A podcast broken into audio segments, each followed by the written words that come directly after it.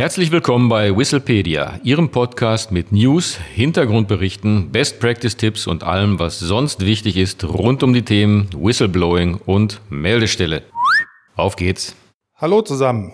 Mein Partner Martin Walter und ich, Stefan Reinwald, begrüßen Sie zur ersten Folge des neuen Podcasts Whistlepedia. Bevor wir Sie in den nächsten Folgen mit sehr vielen Details konfrontieren werden zu dem neuen Gesetz, würden wir Ihnen gerne heute zunächst mal einige Grundzüge des neuen Hinweisgeberschutzgesetzes vorstellen. Martin, warum brauchen wir denn eigentlich ein Hinweisgeberschutzgesetz in Deutschland? Wie wir in der Vergangenheit gemerkt haben, Hinweise auf Fehlverhalten sind wichtig, ist ein produktives Instrument, um auf Fehler aufmerksam zu werden und vor allen Dingen, um auch daraus lernen zu können. Was wir auch wissen, dass diejenigen, die Hinweise abgegeben haben, in der Vergangenheit oftmals Benachteiligungen erleiden mussten. Völlig zu Unrecht in vielen Fällen. Nicht in allen Fällen, aber eben doch in vielen Fällen. Und aus diesem Grunde hat der Gesetzgeber reagiert und es wird ein Hinweisgeberschutzgesetz geben, was jetzt im Referentenentwurf vorliegt. Es kann also noch Änderungen geben, aber wir können schon viel entnehmen dem, was da ab Dezember uns erwarten wird. Und wenn wir jetzt einmal einen Blick in die Struktur des Gesetzes werfen, dann finden wir das vor, was in eigentlich jedem Gesetz steht. Zunächst mal einen persönlichen Anwendungsbereich und einen sachlichen Anwendungsbereich. Wenn wir uns zunächst mal dem persönlichen Anwendungsbereich nähern, wer wird denn eigentlich von dem neuen Gesetz geschützt, Martin?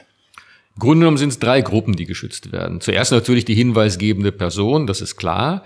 Aber es werden selbstverständlich auch geschützt Personen, die Gegenstand einer Meldung sind. Das ist ja auch wichtig, denn äh, nicht immer, auch das wissen wir, sind die Hinweise ja richtig und korrekt. Also muss es auch sein, dass die, wie gesagt, die Personen, die Gegenstand der Meldung sind, ebenso geschützt sind. Und der dritte Personenkreis, der geschützt ist, sind Personen, die von einer Meldung betroffen sind, also Dritte, die mit in den Hinweisen dann erwähnt worden sind. Äh, zum sachlichen Anwendungsbereich, ähm, da unterscheidet das Gesetz interessanterweise zwischen Meldungen und Offenlegung. Meldungen sind äh, Hinweise, die abgegeben werden über vordefinierte Meldekanäle. Da greifen wir jetzt etwas vor, das werden wir noch später erläutern. Es gibt eine interne und eine externe Meldestelle. Offenlegung bezeichnet das äh, zugänglich machen von Informationen über Verstöße gegenüber der Öffentlichkeit, wenn man sich also zum Beispiel an die Presse wendet. Beides ist geregelt in diesem Gesetz. Das waren jetzt schon sehr viele, glaube ich, sehr wichtige Informationen. Wenn ich nochmal einen Punkt vertiefen darf, ähm, ich glaube, es ist wirklich sehr wichtig zu verstehen und sich zu verinnerlichen, dass tatsächlich auch die Betroffenen von Hinweisen, das heißt diejenigen, die mit von Hinweisen oder im Rahmen von Hinweisen beschuldigt werden, durch das Gesetz ausdrücklich geschützt werden. Es geht also nicht immer nur um den Schutz von Hinweisgebern, sondern tatsächlich auch um den Schutz derer, ähm, die Gegenstand von Hinweisen sind. Ich selber arbeite seit vielen Jahren in diesem Bereich und kann sagen, ähm, das ist die denunziatorischen Hinweise, von denen man häufig hört und liest, kaum gibt. Ähm, das hängt auch damit zusammen, ähm, dass Betroffene hinreichend geschützt werden. Aber jetzt haben wir sehr viel über das Thema sachlicher Anwendungsbereich, persönlicher Anwendungsbereich des Gesetzes gesprochen. Wir haben schon etwas dazu gesagt, welche Art von Hinweisen abgegeben werden können. Aber das Gesetz verhält sich ja auch im Detail zur Frage, über welche Gesetzesverstöße kann ein, eine Meldung oder ein Hinweis abgegeben werden. Martin, was steht dazu im Gesetz? Ja, auch das ist dort geregelt. Äh, äh, Verstöße, die Straf- oder Bußgeld bewährt sind, das ist so allgemein gesprochen, das, wofür das Gesetz gilt. Aber es gibt auch sonstige Verstöße, äh, zum Beispiel gegen Rechtsvorschriften. Jetzt werde ich mal einfach ein paar aufzählen. Ich glaube, das ist ganz interessant, wenn man sich das einmal äh, vor Augen führt. Zum Beispiel äh, Verstöße gegen Rechtsvorschriften zur Vergabe öffentlicher Aufträge, ganz wichtiges Thema, wie wir alle wissen, zur Bekämpfung von Terrorismusfinanzierung das Thema Umweltschutz, äh, das Thema Lebensmittel- und Futtermittelsicherheit, Datenschutz ist explizit ein Thema, natürlich ein ganz aktuelles, ganz wichtiges Thema. Datensicherheit, wir alle wissen, wie wichtig dieses Thema auch in diesen Tagen ist. Äh, Verstöße gegen das Finanzdienstleistungsaufsichtsgesetz und auch das ganze, der ganze Bereich des Steuerrechts ist mit befasst in diesem Gesetz. Und ich glaube, es handelt sich um, wenn ich das richtig verstehe, eine beispielhafte Aufzählung. Es ist also nicht so, dass wenn ein Hinweis zu einer anderen Rechts- oder Gesetzesvorschrift eingeht, das Unternehmen diesen Hinweis beiseite legen kann und sich nicht darum kümmern muss, sondern schon aus allgemeiner Sorgfaltspflicht heraus wird sich ein Unternehmen auch um solche Hinweise kümmern müssen. Das Gesetz und das ist eine, ein Strukturelement fast jedes, jedes deutschen Gesetzes, definiert auch einzelne Begrifflichkeiten. Da wir in den folgenden Podcast-Folgen ja noch sehr intensiv und detailliert auf die einzelnen ähm, Teiltatbestände des Gesetzes eingehen, möchten wir Ihnen heute gern auch einige Begriffe, die im Gesetz immer wieder verwendet werden, erläutern. Zunächst mal, was sind Informationen über Verstöße? Ja, auch äh, ist natürlich etwas formal, was wir machen, aber ich glaube, es ist trotzdem interessant, sich das einmal vor Augen zu führen. Äh, Informationen über Verstöße sind begründete Verdachtsmomente oder das Wissen über tatsächliche oder mögliche Verstöße sowie über Versuche der Verschleierung solcher Verstöße, die bereits begangen wurden oder sehr wahrscheinlich erfolgen werden. Also das klingt natürlich jetzt etwas trocken, das ist uns äh, schon bewusst, aber wichtig, ich glaube, wichtig sind, sind begründete Verdachtsmomente. Also man kann nicht, wenn man mal so die Meinung hat, es könnte vielleicht etwas sein, das sind nicht Sachen, die man abgeben sollte äh, als Hinweis, sondern es sollte schon ein hinreichender Verdachtsmoment gegeben sein. Also das ist ganz wichtig. Nur in solchen Fällen greift auch das Hinweisgeberschutzgesetz.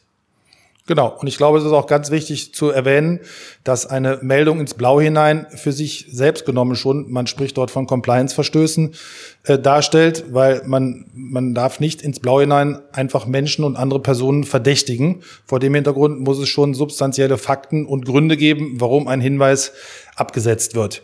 Was sind denn eigentlich Beschäftigte im Sinne des Gesetzes? Der Begriff ist definiert und schon unter Juristen bisweilen nicht klar, was der Unterschied zwischen einem Beschäftigten, einem Arbeitnehmer oder sonstigen Personen sind, die im Rahmen einer unternehmerischen Tätigkeit für eine Unternehmung tätig sind. Martin, was sagt uns die Begriffsbestimmung im Gesetz dazu? Was sind Beschäftigte?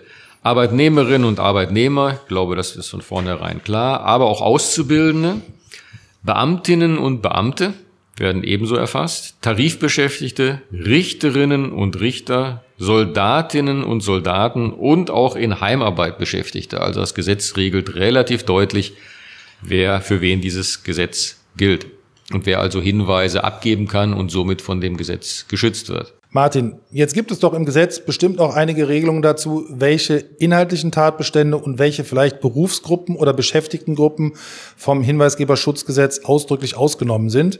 Ich denke da an militärische Geheimnisse oder bestimmte zur Verschwiegenheit verpflichtete Berufsgruppen. Was kannst du uns dazu sagen? Ja, ist genau richtig, was du sagst. Äh, Sicherheitsinteressen äh, haben Vorrang, äh, also nicht unter das Hinweisgeberschutzgesetz äh, fallen also Themen aus den militärischen Belangen. Das richterliche Beratungsgeheimnis bleibt selbstverständlich bestehen. Verschwiegenheitspflichten von Rechtsanwälten, Verteidigern und Notaren und ebenso Verschwiegenheitspflichten von Ärzten oder Apothekern. Das heißt also, darüber darf nach wie vor selbstverständlich nichts berichtet werden aus diesen Themenkreisen. Dafür greift das Hinweisgeberschutzgesetz nicht. Es gibt auch Fälle, in denen äh, es äh, bisher äh, Verschwiegenheitspflichten und Geheimhaltungspflichten gibt, wo aber trotzdem das Hinweisgeberschutzgesetz äh, greift. Hier geht es um diese Themen, um die Themen Geschäftsgeheimnisse, das Steuergeheimnis und das Sozialgeheimnis. Äh, hier greift der Hinweisgeberschutz allerdings nur, sofern die hinweisgebende Person hinreichenden Grund zu der Annahme hatte, dass die Weitergabe oder die Offenlegung dieser Informationen notwendig ist, um einen Verstoß aufzudecken. Also wie gesagt, es gibt Bereiche, da greift das Hinweisgeberschutzgesetz nicht und es gibt Bereiche, in denen es trotz existierender Verschwiegenheits- oder Geheimhaltungspflichten gilt. Also da muss man sich schon genau informieren. Ein kompliziertes Thema, aber äh, wichtig, dass es so geregelt ist. Ganz wichtig. Das heißt, dass das Geschäftsgeheimnisschutzgesetz und auch das Steuergeheimnis eben nicht bedingungslos gelten, sondern dass solche Informationen, die an anderer Stelle unter gesetzlichem, dem gesetzlichen Schutz unterliegen, durch dieses neue Hinweisgeberschutzgesetz ein Stück weit aufgebrochen werden. Genau. Danke, lieber Martin. Ich glaube, du hast uns schon einen sehr ähm, guten Einblick in die Struktur und die wesentlichen Inhalte des Gesetzes gegeben. Wie gesagt, wir werden das im Rahmen der nachfolgenden Folgen sicherlich weiter vertiefen. Ich hoffe, dass Sie trotzdem schon mal einen ganz guten Einblick bekommen haben und wir würden uns freuen, wenn Sie bei einer der nächsten Folgen wieder zu Gast wären.